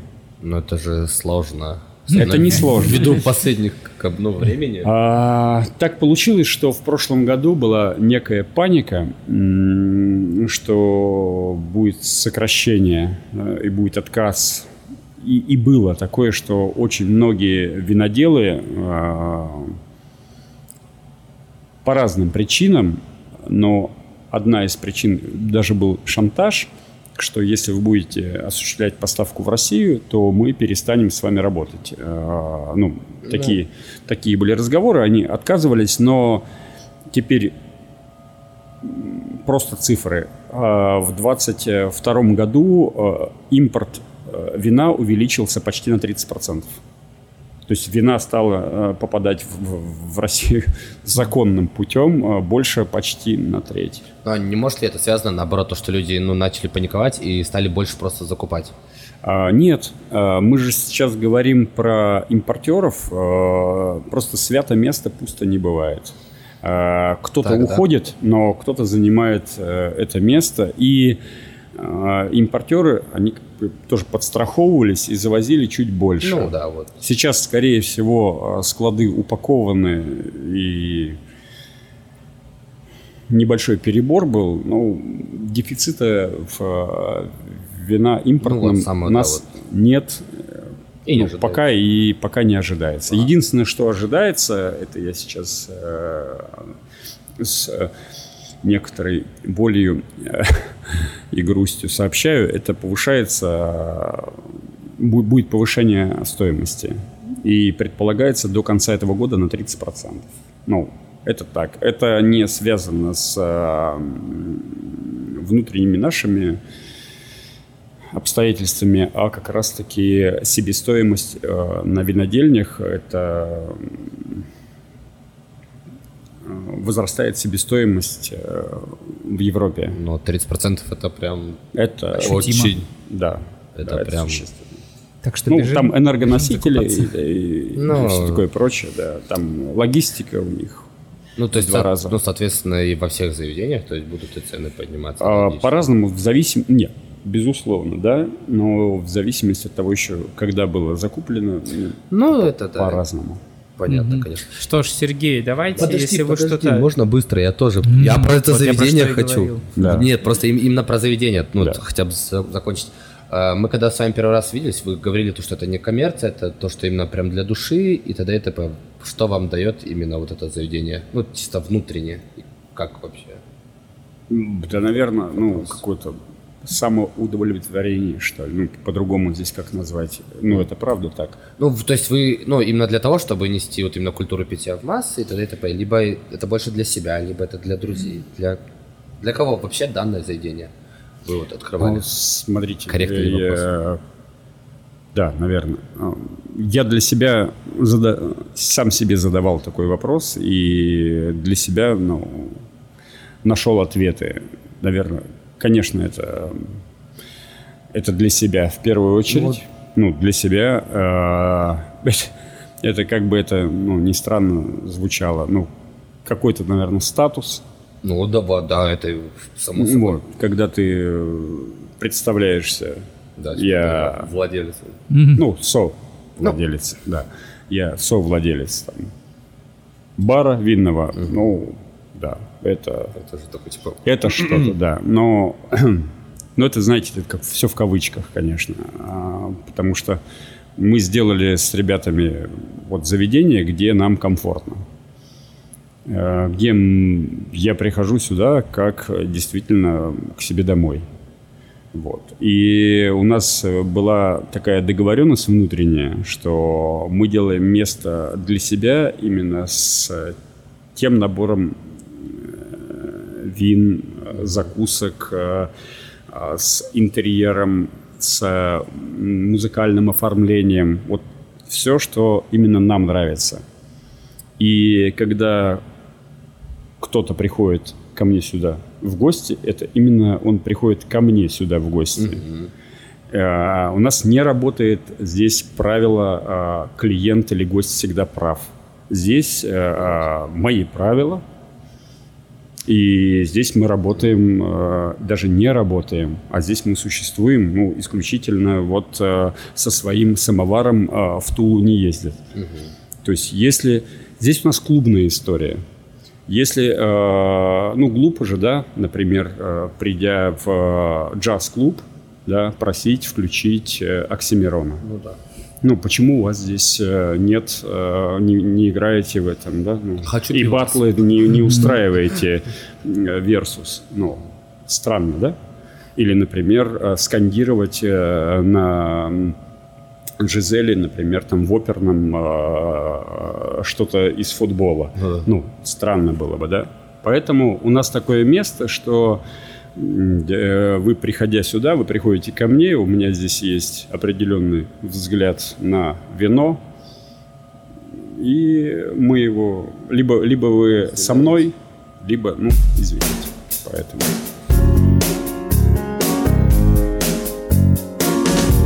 Сергей, да, возможно, мы какой-то вопрос не задели, вот, скажем, такой итог, что вам хочется сказать, добавить, раскрыть, может быть, какую-то тему. Если нет, то нет. Э, мы очень много чего не задели, не затронули и даже не подошли. Э, Ну, во-первых, э, мы там не коснулись такого пласта, как какие вина бывают и их методы производства. Вообще, как вино делается, да, вы спрашивали изначально, ну, в общем, а, мы как-то плюс-минус э, поговорили, а вот э, что есть тихое, э, игристое, например, игристое, какие методы, вот. А, а методы их разные. Это есть ансестраль, это есть классический метод традиционный, он же метод шампануа, либо есть резервуарный метод, метод шарма, он же по-другому, просека, например. Да. А, О, это, это- это Да. я знаю. Да, знаю, а. Розе, что, вот какое розе? А, а оранжи, они же янтарные вина. И а, вот здесь можно вообще от- отдельно. Опять же, мы поговорили вроде бы вскользь а, вот в, м, про бар, что вот конвенциональное органическое, я говорил, что биодинамика, натуралка и органика, а вот можно про каждое из этих направлений поговорить отдельно. Э, Ну, можно много о чем. Мгм. Ну а вам что-то что хочется добавить в, в этом выпуске? В этом выпуске... Нет, наверное, да. следующий, да? Ну, да, я думаю, мы сегодня... Ну О. да, мы сегодня много тем задели, и вы Поверхностно. очень много чего раскрыли, и очень правильных, э, я и говорю, даже на грани с гениальностью мысли провели. Очень понравились ваши аналогии с музыкой. Это прям очень точно. Ну, в принципе, с искусством очень интересные идеи. Спасибо вам большое, спасибо этому заведению. Очень Нос приятно бокале. было. Какой тут адрес? Ад- адрес. Красный 22. Красный 22. Нос в бокале. О, Приходите. нет, Да. Сергей, спасибо большое. Можно вам пожать руку. Да, можно. Очень приятно, да. Я не знаю, может быть, какие-то идеи, если будет возможность в э, выходные, я понимаю, здесь очень много народа, здесь очень может, му- музыки может быть много, но можно в лайве даже с гостями пообщаться, э, попробовать. Да, так и, так и происходит. Да, Я здесь э, стараюсь быть каждый рабочий день, а у нас выходной только понедельник. Вот. А со вторника по воскресенье я здесь стараюсь быть. Мгм. То есть, ну, можно разные форматы попробовать, потому что, ну, это, это очень интересно, потому что классификация вина, я так понимаю, действительно, это отдельные книги, это вообще отдельный мир.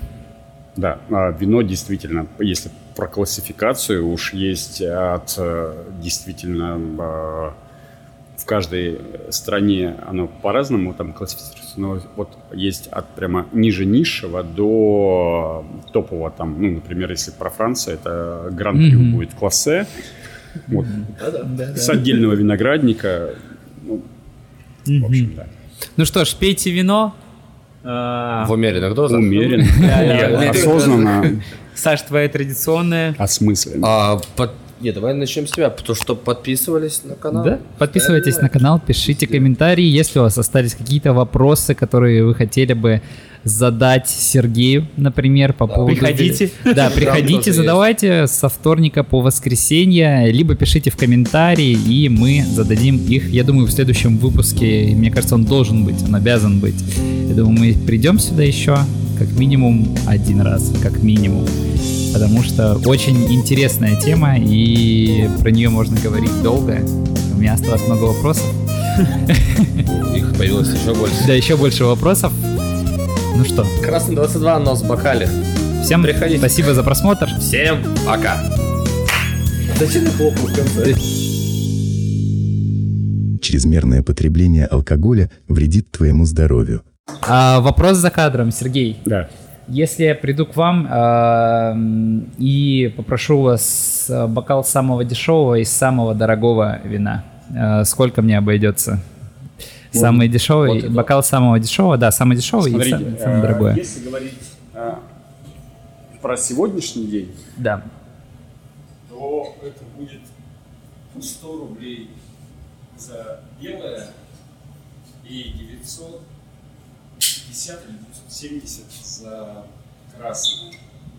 Мгм. Вот. А это? Вот и до. А, но 100 рублей его нет на полке. Почему? Потому что я его... Потому что 100 привозил- рублей. Я его привозил для алко без лимита. Я тут идею такую разрабатывал, что человек э, приходит, оплачивает полторы тысячи билет, и, ну, э, и выбирает, например, ну, выбора вина нет, а просто можно направление белое, красное, игристое. И э, вот сколько влезет, что называется. Вот. И, ну, соответственно, подобрал э, вина определенные, чтобы